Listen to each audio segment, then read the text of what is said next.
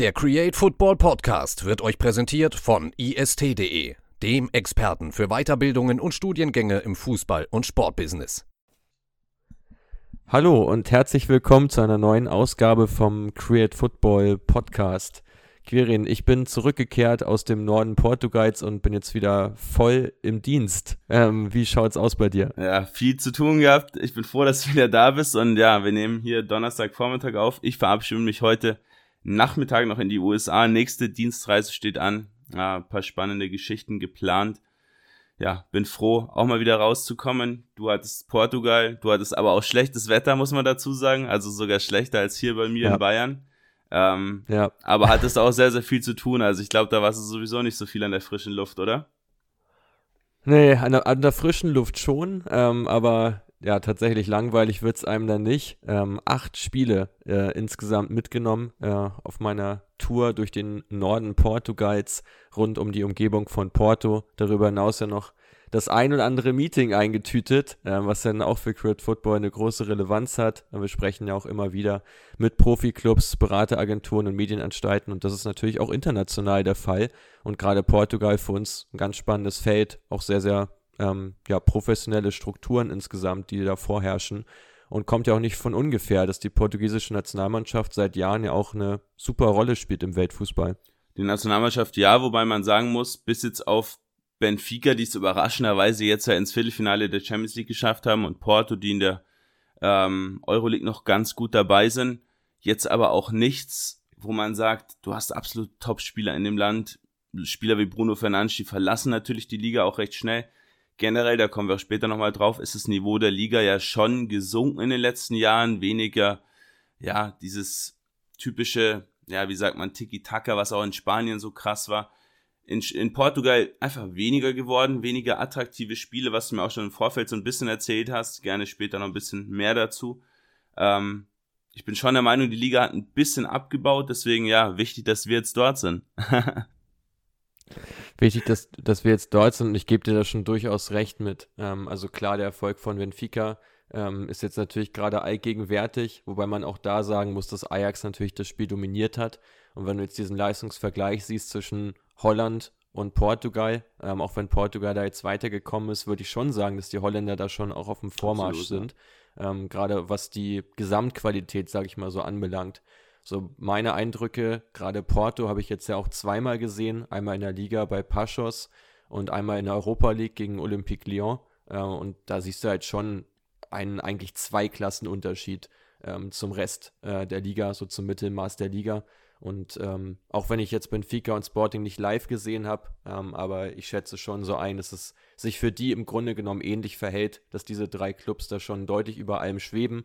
Dann kommt so eine Mittelriege mit Braga, mit Abstrichen Guimarães äh, und dann kommt im Grunde genommen der ganze Rest, ähm, so hart es auch klingen mag. Wobei man sagen muss, auch ähm, diese Clubs haben natürlich ihr Flair äh, und es war interessant auch damals zu sehen, wie die Infrastruktur ist, wie die Clubs aufgebaut sind, wie auch Fußball gespielt wird. Ja, absolut. Wir haben ja schon öfter auch mal über Portugal gesprochen und was mir einfach so ganz stark auffällt, ich habe es jetzt auch im Vorfeld nochmal überprüft, ähm, dass dieser Fokus auf den, auf den südamerikanischen Markt bei Transfers vor allem zurückgegangen ist.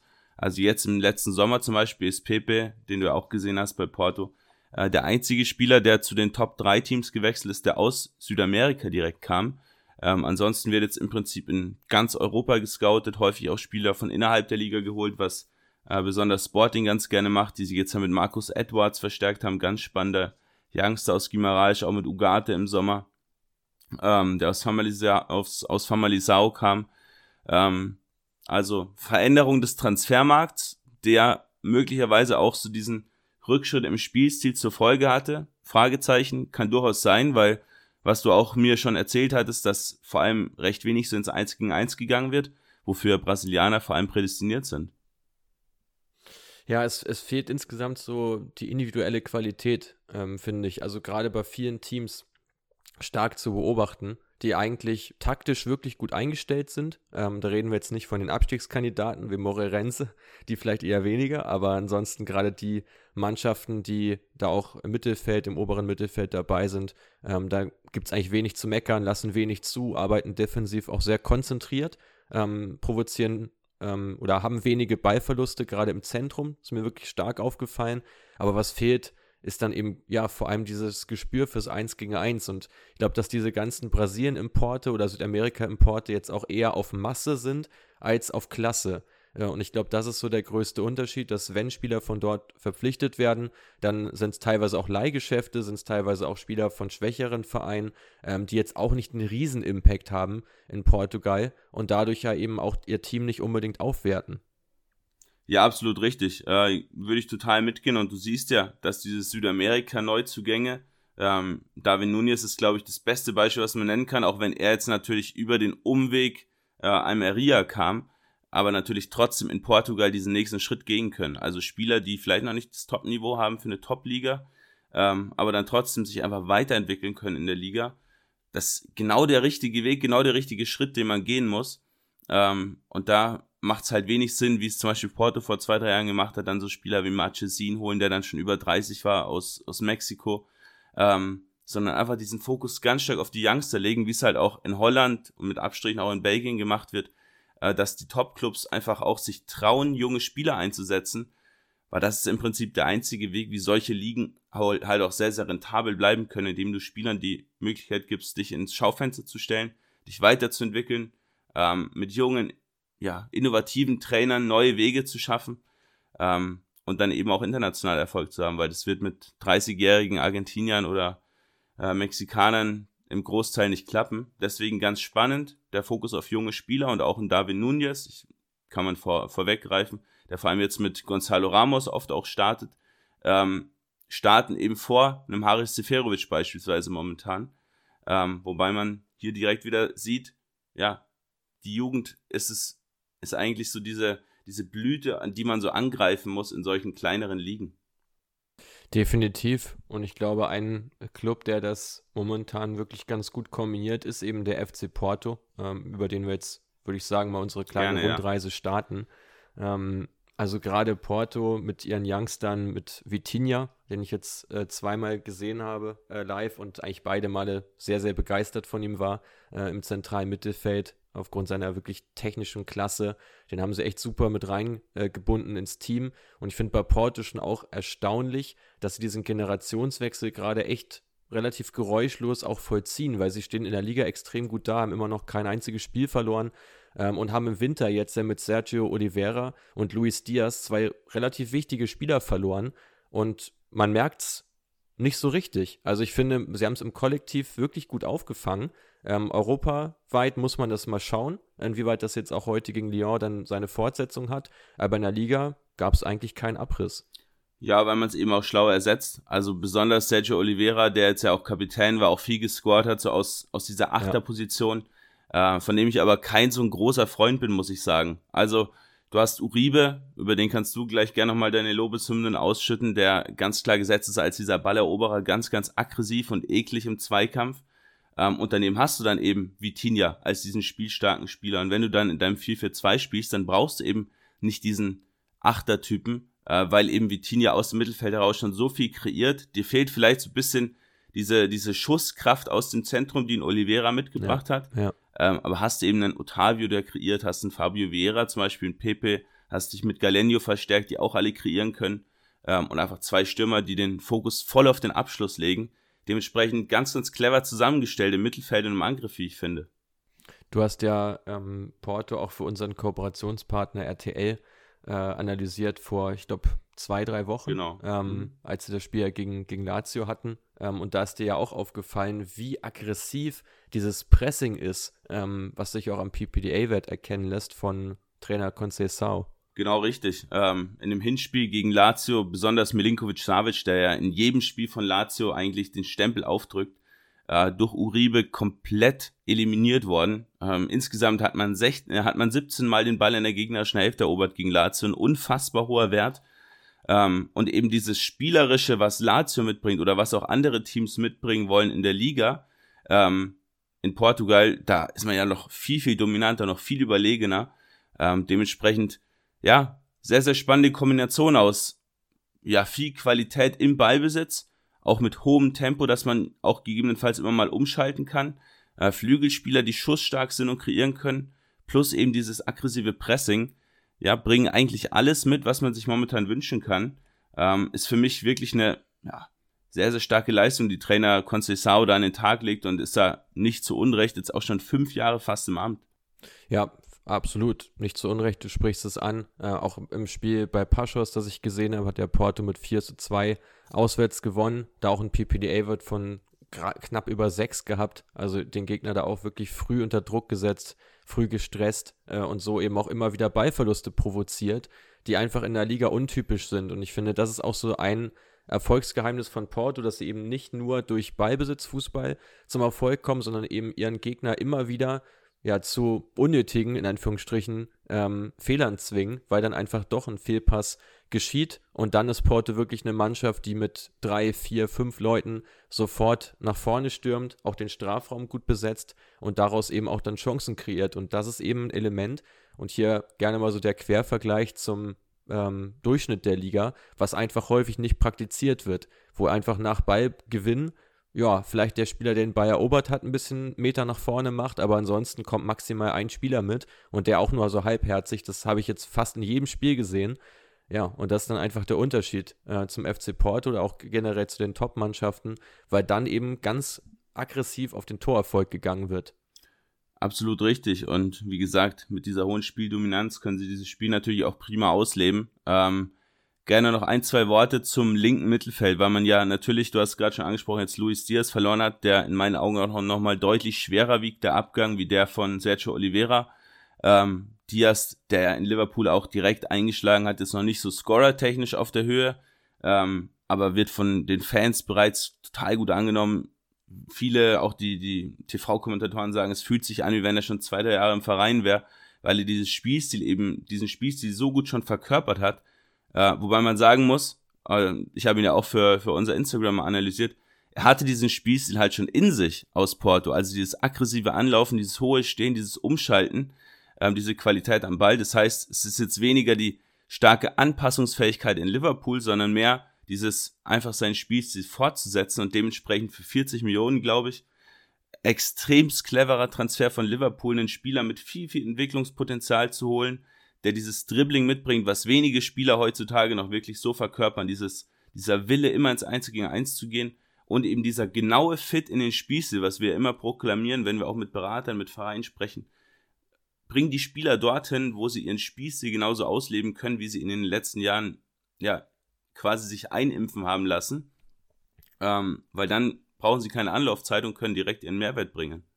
War ja auch nicht ohne Grund einer der Wunschspieler von Jürgen Klopp. Ähm, so hieß es ja auch in der Presse schon mehrere Wochen vor der Verpflichtung von Diaz.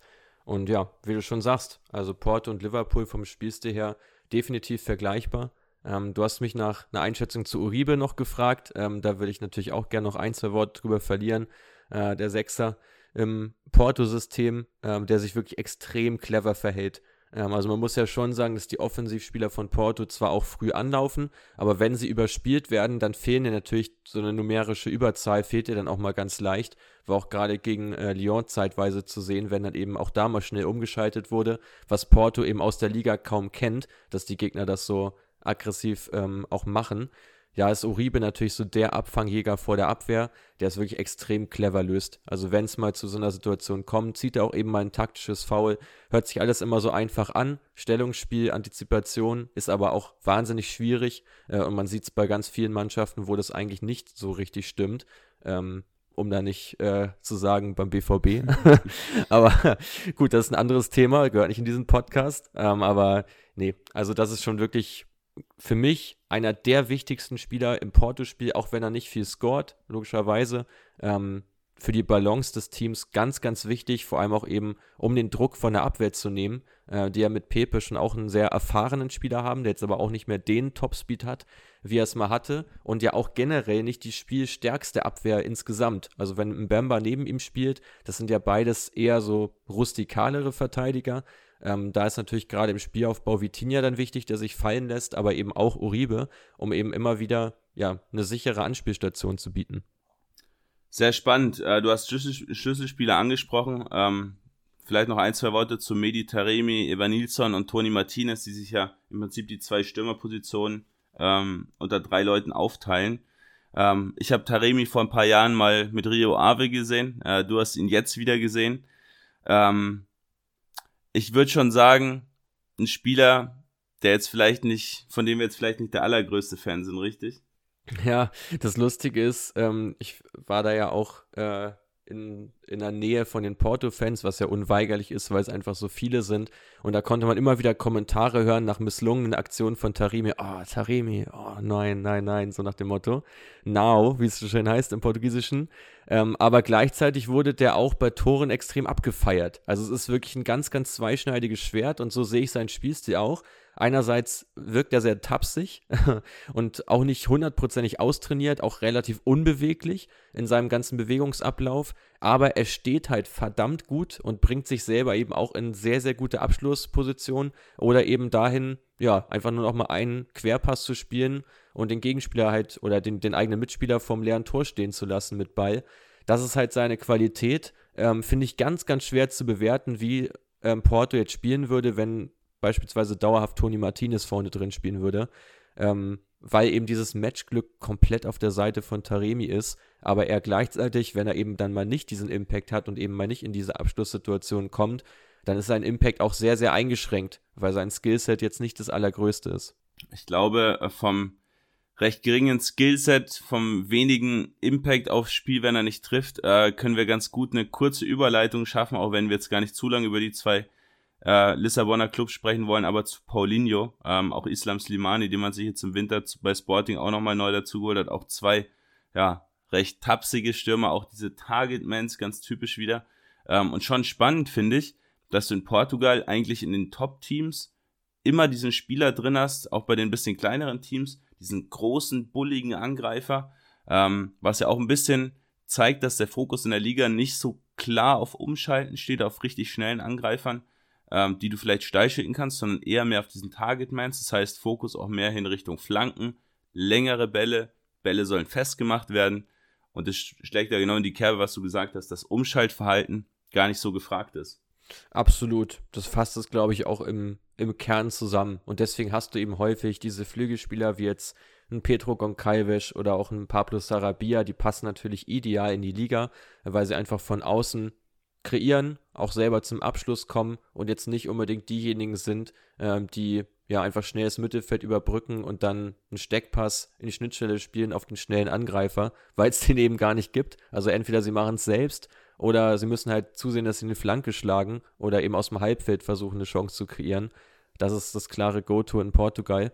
Ähm, und ja, Sporting finde ich auch eine Mannschaft mit viel Potenzial, was vor einigen Jahren ja gar nicht der Fall war. Ich erinnere mich noch, als wir über die portugiesische Liga schon mal im Podcast gesprochen haben, da war Sportings Kader eine einzige Baustelle. Ähm, das haben sie inzwischen ja wirklich ja, ganz gut gewandelt äh, und sich deutlich stabilisiert und sind jetzt ja auch wieder in der Liga ähm, vor den verhassten äh, ja, Kollegen aus dem äh, Benfica-Lager. Genau, und sind auch recht, ja, deutlich eigentlich davor. Also der zweite Platz wird es am Ende wohl werden. Meisterschaft ist vermutlich nicht mehr drin, wie jetzt im letzten Jahr. Ähm, aber da, ja, der Einfluss von Ruben Amorim, der hat bei, äh, bei, bei Sporting schon einiges bewirkt. Also auch ein Trainer, den wir ganz, ganz spannend finden, ja auch erst 37 Jahre alt. Ähm, aber einfach dieser klare Fokus auf dieses 3-4-3-System. Ähm, wer unseren Podcast regelmäßig hört, der wird uns schon öfter drüber äh, ähm, schwärmen hören. Ähm, ganz, ganz spannend, vor allem dieser klare Fokus auf diese Wingbacks immer wieder. Da hat man jetzt ja auf der rechten Seite mit Pedro Porro einen sehr, sehr spannenden Mann, äh, ausgeliehen von Man City. Bin auch da gespannt, wo da der nächste Schritt hingeht. Ähm, Augenzwinker FC Bayern, Fragezeichen.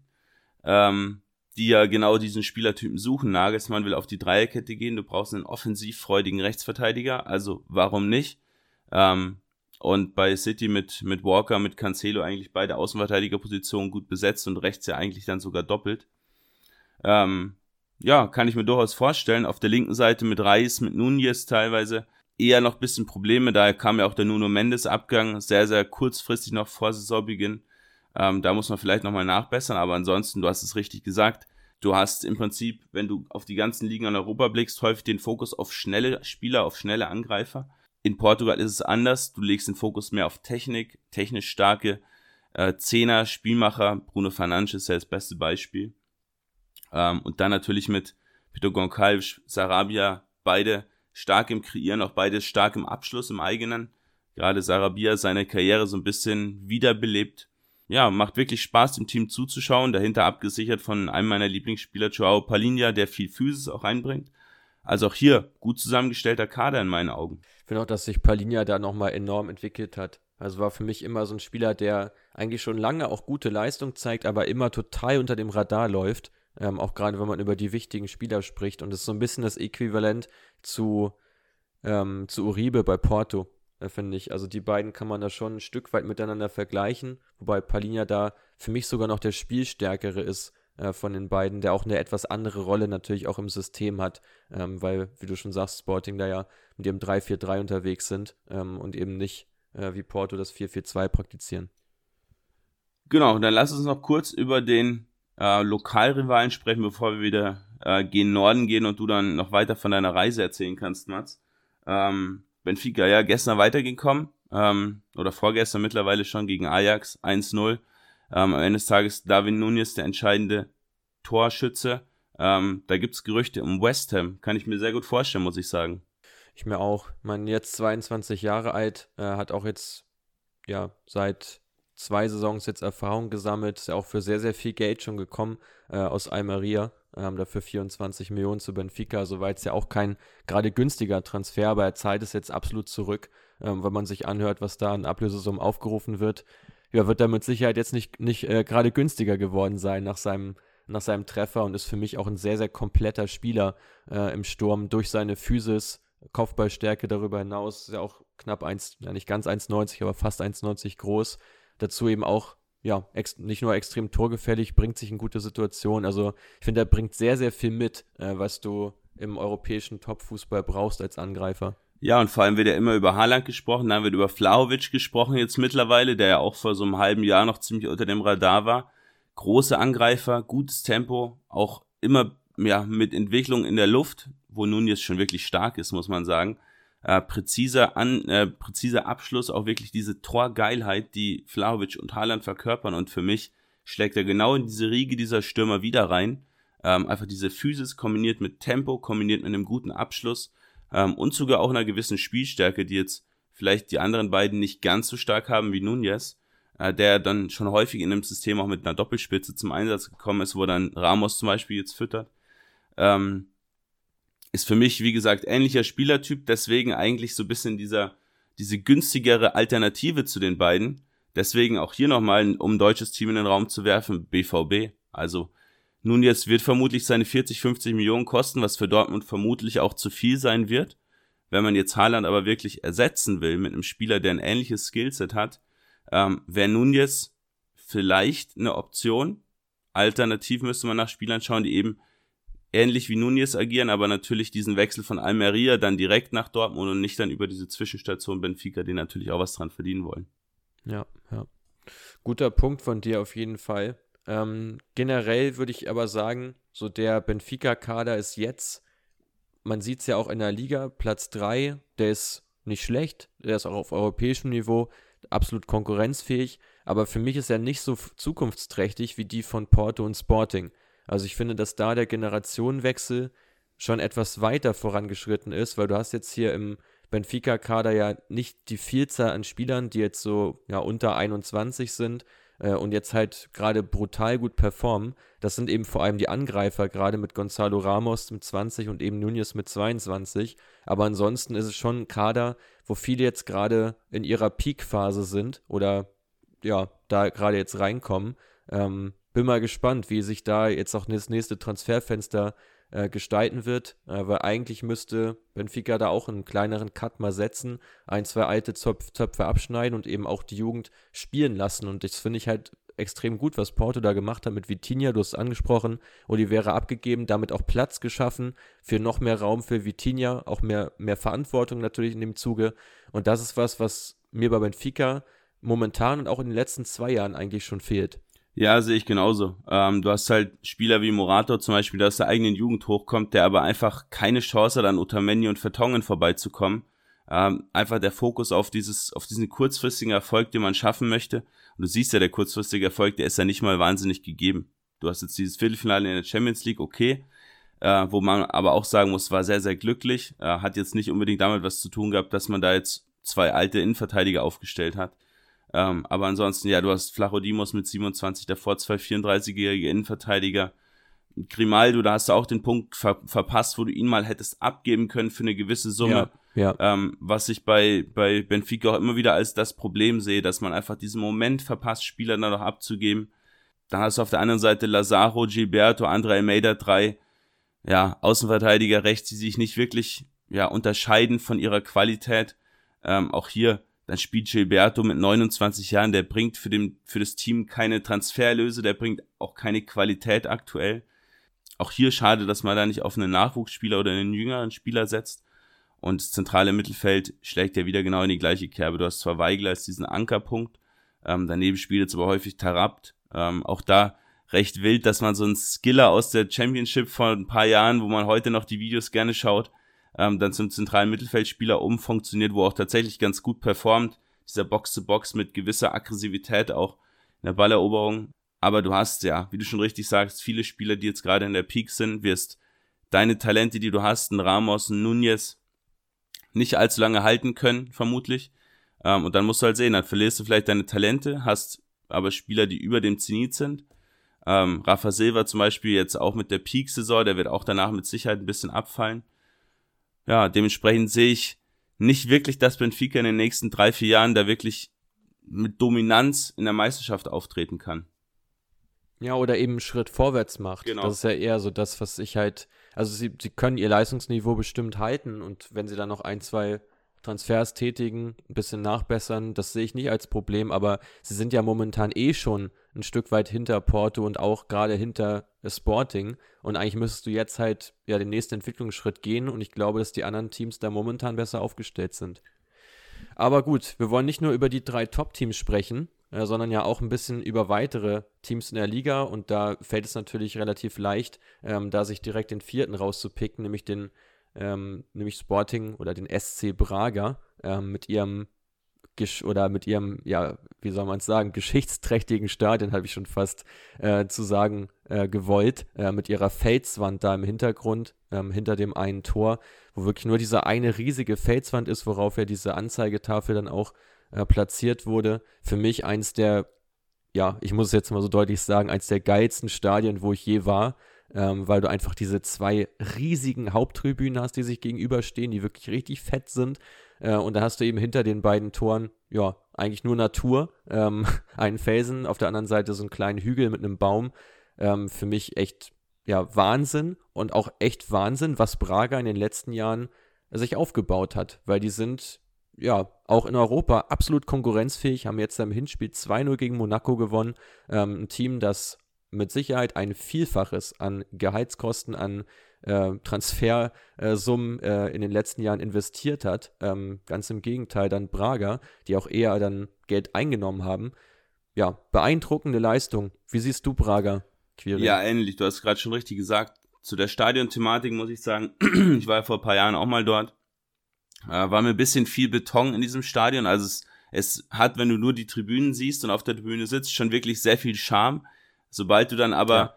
Von der Tribüne weggehst und dann musst du da in so einem reinen Betonbunker im Prinzip da, weiß ich nicht, fünf Stockwerke nach oben laufen ähm, oder dann mit dem Aufzug fahren alternativ, ähm, ja, ist schon nicht ganz so attraktiv, wenn man hinter die Kulissen blickt. Da gibt's auch unter dem Stadion dann so einen wilden Tunnel einfach durch. Das Stadion ist jetzt auch so ein bisschen außerhalb. Ähm, gibt da ja auch Gerüchte, ob man vielleicht sogar ein neues Stadion baut, weil einfach die zwei Tribünen zu groß sind. Das ist Wahnsinn. Du hast gerade schon gesagt, wie groß die sind und bekommen sie halt nicht ansatzweise gefüllt, leider. Ähm, ich weiß nicht, wie es gegen Monaco war, aber wahrscheinlich auch nicht sonderlich voll. Ähm, dementsprechend, ja, Stadionthematik, cooles Stadion, aber mit kritischen Nebenpunkten und ja, vom Team her, du hast richtig gesagt, eher Geld eingenommen, verlieren eigentlich regelmäßig ihre Leistungsträger. Äh, Ob es jetzt ein Fran Sergio ist, äh, der nach Bordeaux gewechselt ist, zu dem ich auch so eine gewisse Beziehung pflege, weil der Rentner neben ihm, als ich im Stadion war, in einer Tour auf ihn geschimpft hat. Ähm, oder auch ein Esgaio, der besonders unter Amorim einen extrem hohen Impact hatte, der dann mit Amorim oder kurz später nach, nach Lissabon zu Sporting gegangen ist.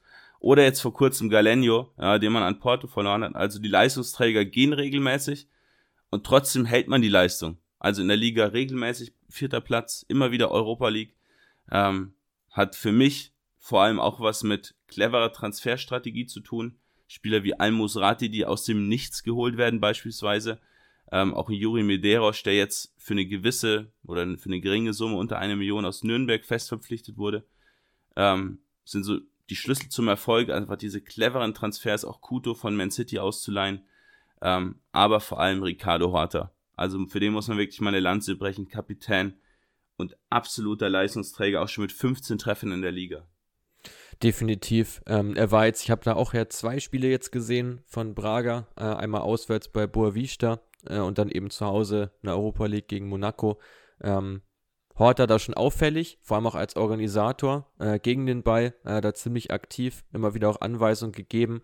Äh, war nicht so prägend, wie er es bisher in der Saison auch getan hat. Auch da wieder natürlich der wichtige Hinweis, äh, dass natürlich äh, eine datenbasierte Betrachtung da immer einen größeren Zeitraum mit einbezieht, wenn man jetzt live ein, zwei Spiele sieht und dann sich denkt, naja gut, so gut ist er ja nicht. Ja, das täuscht natürlich dann auch wieder ein bisschen hinweg.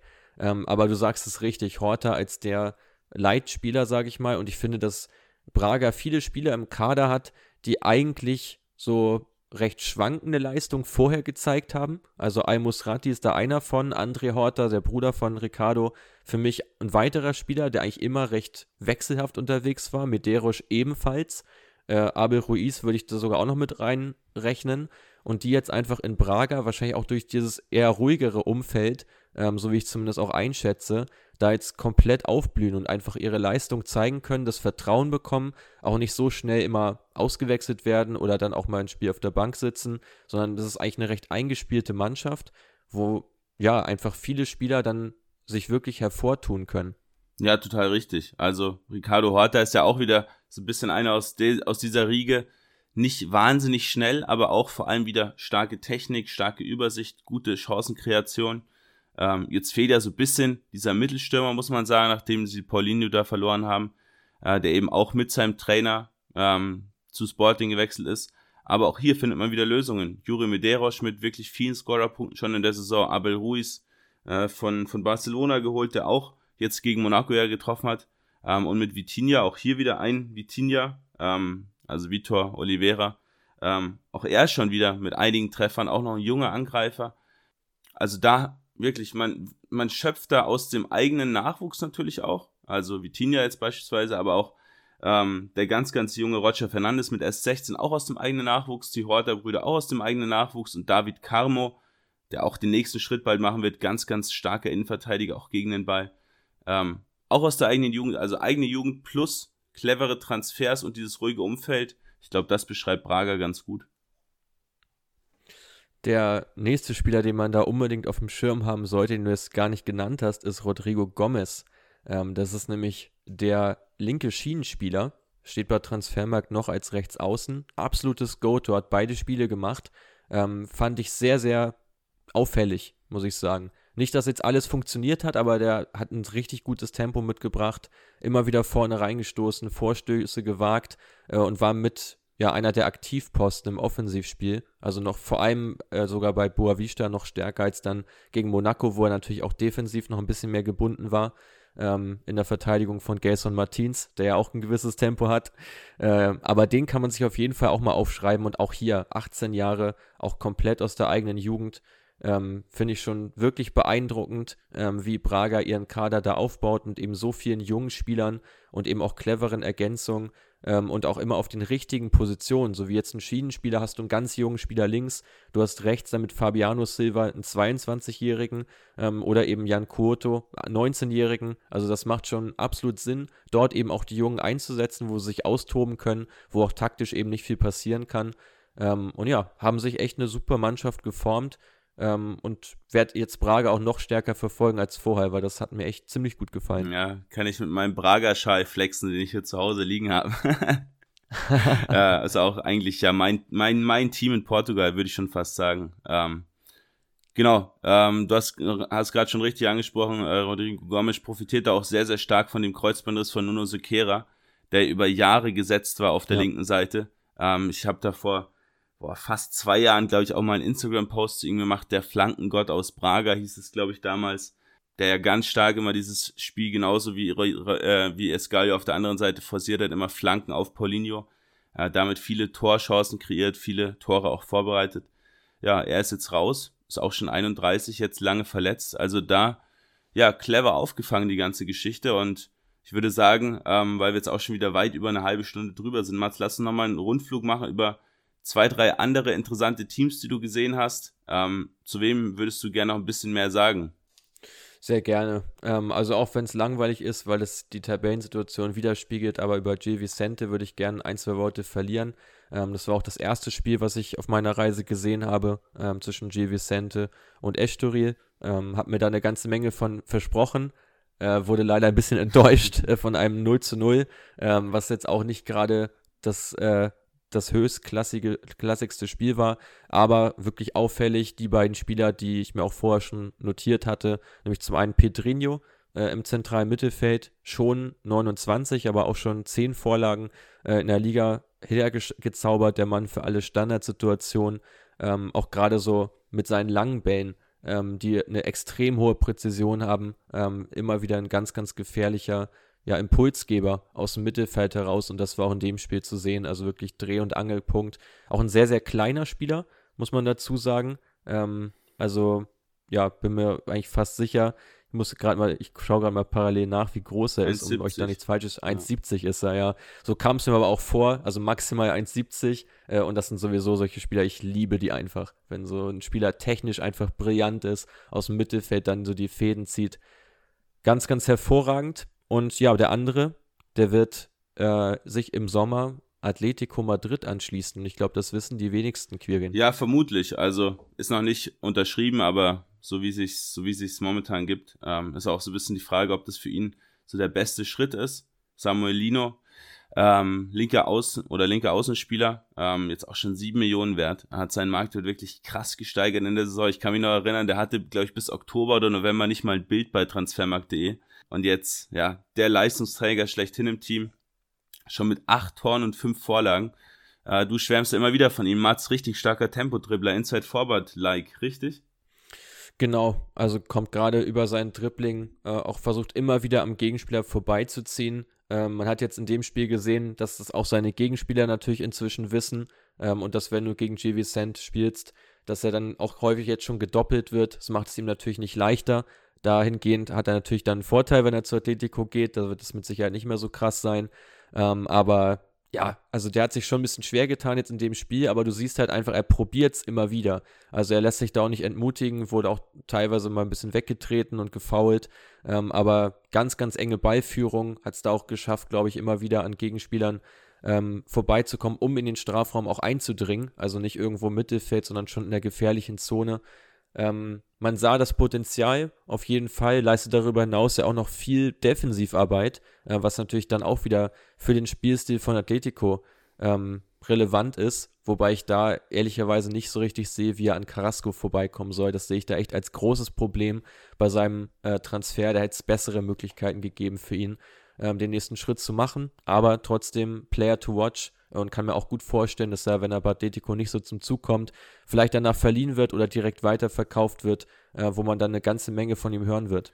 Spannend. Ähm, vielleicht auch noch Fran Navarro kurz, ähm, den man noch kurz nennen kann. Äh, kam von Valencia B, also aus der zweiten Mannschaft, aus wirklich unterklassigen Ligen. Ich glaube, dritte Liga spielen die momentan.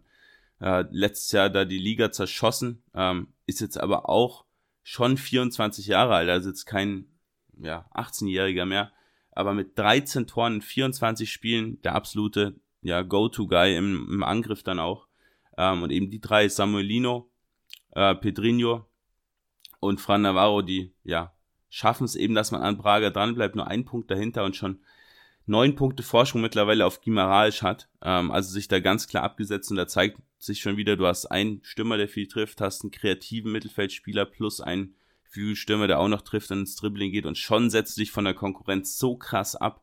Ähm, spricht jetzt nicht gerade für die Liga, aber zeigt ja, was Gil Vicente auch für gute Arbeit liefert und was eben diese Spieler aus Brasilien wie Samuelino, äh, wo er herkam, äh, vor seinem Transfer zu Gil Vicente auch dann liefern können.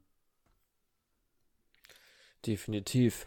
Ähm, ja, lass uns gerne nochmal über ein, zwei Teams weiter drüber springen. Ähm, ich war in Guimarães äh, dann doch recht überrascht über die Größe des Stadions. Ähm, dasselbe hast du ja auch schon gedacht, als du da ein Spiel gesehen hast.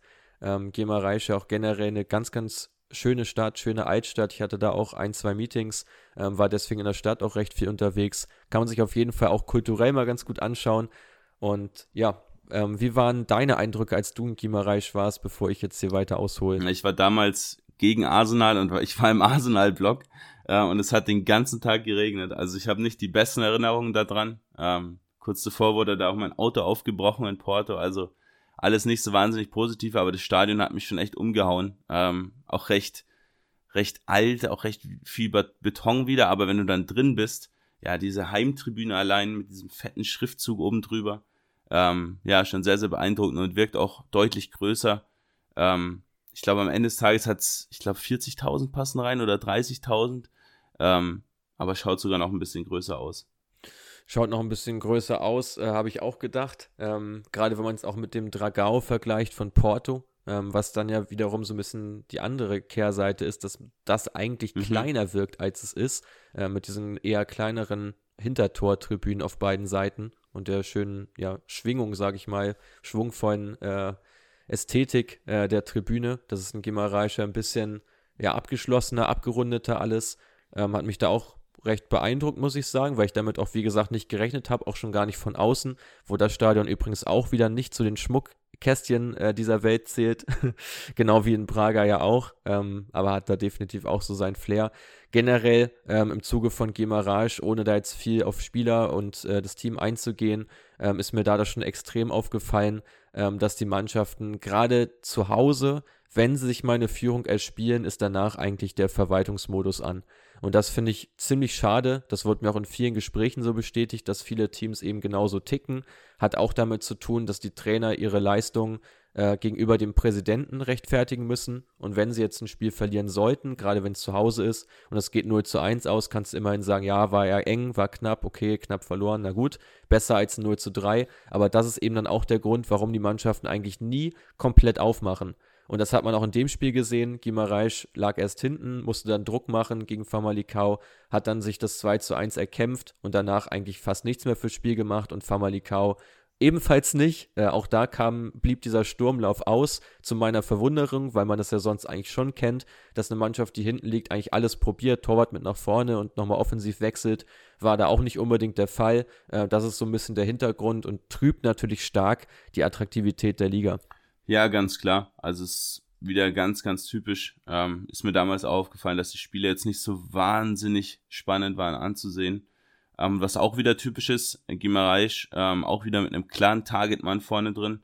Äh, Oscar Estupinian, ähm, Kolumbianer, der, der vor ein paar Jahren schon kam, dann zwischenzeitlich in die Türkei ausgeliehen war und jetzt äh, schon elfmal getroffen hat in der Saison. Ist eigentlich nur 1,82 groß, aber fast zwölf Kopfballduelle pro 90 Minuten. Ähm, also wird da auch ganz, ja. ganz regelmäßig mit langen Bällen gesucht ähm, und auch per Flanken gesucht, weil man jetzt ja auch diesen einen Kreativspieler mit Markus Edwards eben verloren hat, der dann auch mal übers Dribbling ähm, Chancen kreieren konnte. Und jetzt ja, ist man da schon so ein bisschen beschnitten in der Offensive, muss man ganz klar sagen. Äh, Rocinha, der dann noch ja, mit die meiste Kreativität mitbringt. Aber ansonsten ja, stark auf Estupinians, genauen Abschluss auch, ja, oder von Estupinians genauem Abschluss auch abhängig. Ähm, Mats, lass uns langsam zum Ende kommen, aber eine interessante Geschichte würde ich noch gerne reinbringen. Und zwar hast du äh, in Visela eine Klettereinheit an den Tag gelegt. Was war denn da los? ja, genau. Also ich habe auch ein bisschen Groundhopping ja nebenbei betrieben, um eben auch das äh, Umfeld der Clubs ein bisschen mehr auszuloten das teilweise dann ja auch mit Gesprächen mit den Verantwortlichen verbinden können. Und Visela hat mich da schon auch nochmal ein bisschen beeindruckt, also positiv beeindruckt, ähm, gerade im Vergleich zu vielen anderen Teams, die doch eher eine recht spartanische Infrastruktur haben, sah es da doch ziemlich modern aus im Stadion. Ähm, mir wurde dabei ja auch berichtet, ähm, dass ähm, die ihr Stadion eigentlich komplett rund erneuert haben, dass es vorher eine reine Ruine war, teilweise sogar mit Einschusslöchern, äh, haben sie da wirklich eine Menge draus gemacht und ähm, das Schöne war, das Stadion war äh, offen, sodass man da auch reingehen konnte. Und da bin ich dann erstmal auf diesen Turm hoch, wo normalerweise der Spielanalyst seinen Hauptjob äh, nachgeht, von dort auch das, Spiel aus der Hintertorperspektive filmt. Ähm, war ein schöner Blick, war auch ein schöner Tag. Ich hatte auch nicht so viele sonnige Tage, so wie du damals, aber ähm, ein paar waren es äh, und das war da auch der Fall. Ja, und das ist ja auch ähm, ein mögliches Arbeitsfeld, ähm, was ja vielleicht auch für unsere Zuhörer interessant sein kann. Äh, und da sei an dieser Stelle nochmal gern auf das IST Studieninstitut hingewiesen, unser Kooperationspartner, mit dem das durchaus möglich ist, wenn man eben sich für den äh, Kurs Spiel und äh, Spielanalyse und Scouting einschreibt, ähm, der dort eben als Weiterbildung betrieben werden kann, ist im Grunde genommen ja offen für sämtliche Leute, auch aus dem Amateurbereich oder auch Quereinsteiger, die dort jetzt praktische Erfahrungen erstmal sammeln äh, möchten in Kooperation mit dem IST eben das nötige Rüstzeug bekommen.